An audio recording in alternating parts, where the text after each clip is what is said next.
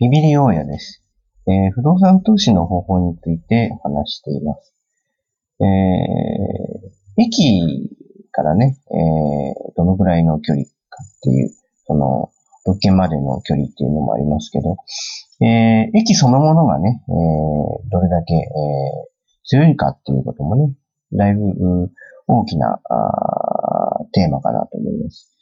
で、えー、潜在的益力としてね、1日の乗降客数でね、見るっていうのがね、まあ客観的なのかなと思うんですけど、それで、えー、5万人をね、一つ目標にして、えー、探していただきたいなというふうに思います。えー、その、5万人じゃなきゃいけないってことは、まあないんですけどね。えー、まあ3万人でもいいのかもしれません。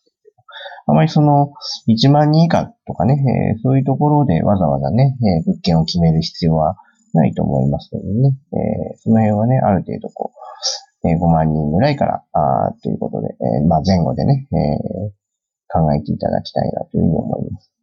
えー、JR はね、やはり、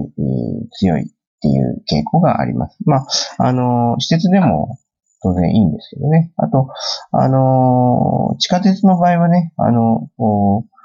その、駅前が割とこう寂しかったりするんでね、その辺はまあ、注意が必要なのかなと思います。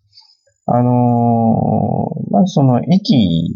からね、受けまでっていうところでね、えー、まあ、焦点があるとかないとかね、その辺はね、えー、まあ、確認はする必要はあると思いますけどね。えー、駅の、その、潜在的能力として、ある程度、こう、乗降客数のところをね、えー、見ていただきたいなというふうに思います。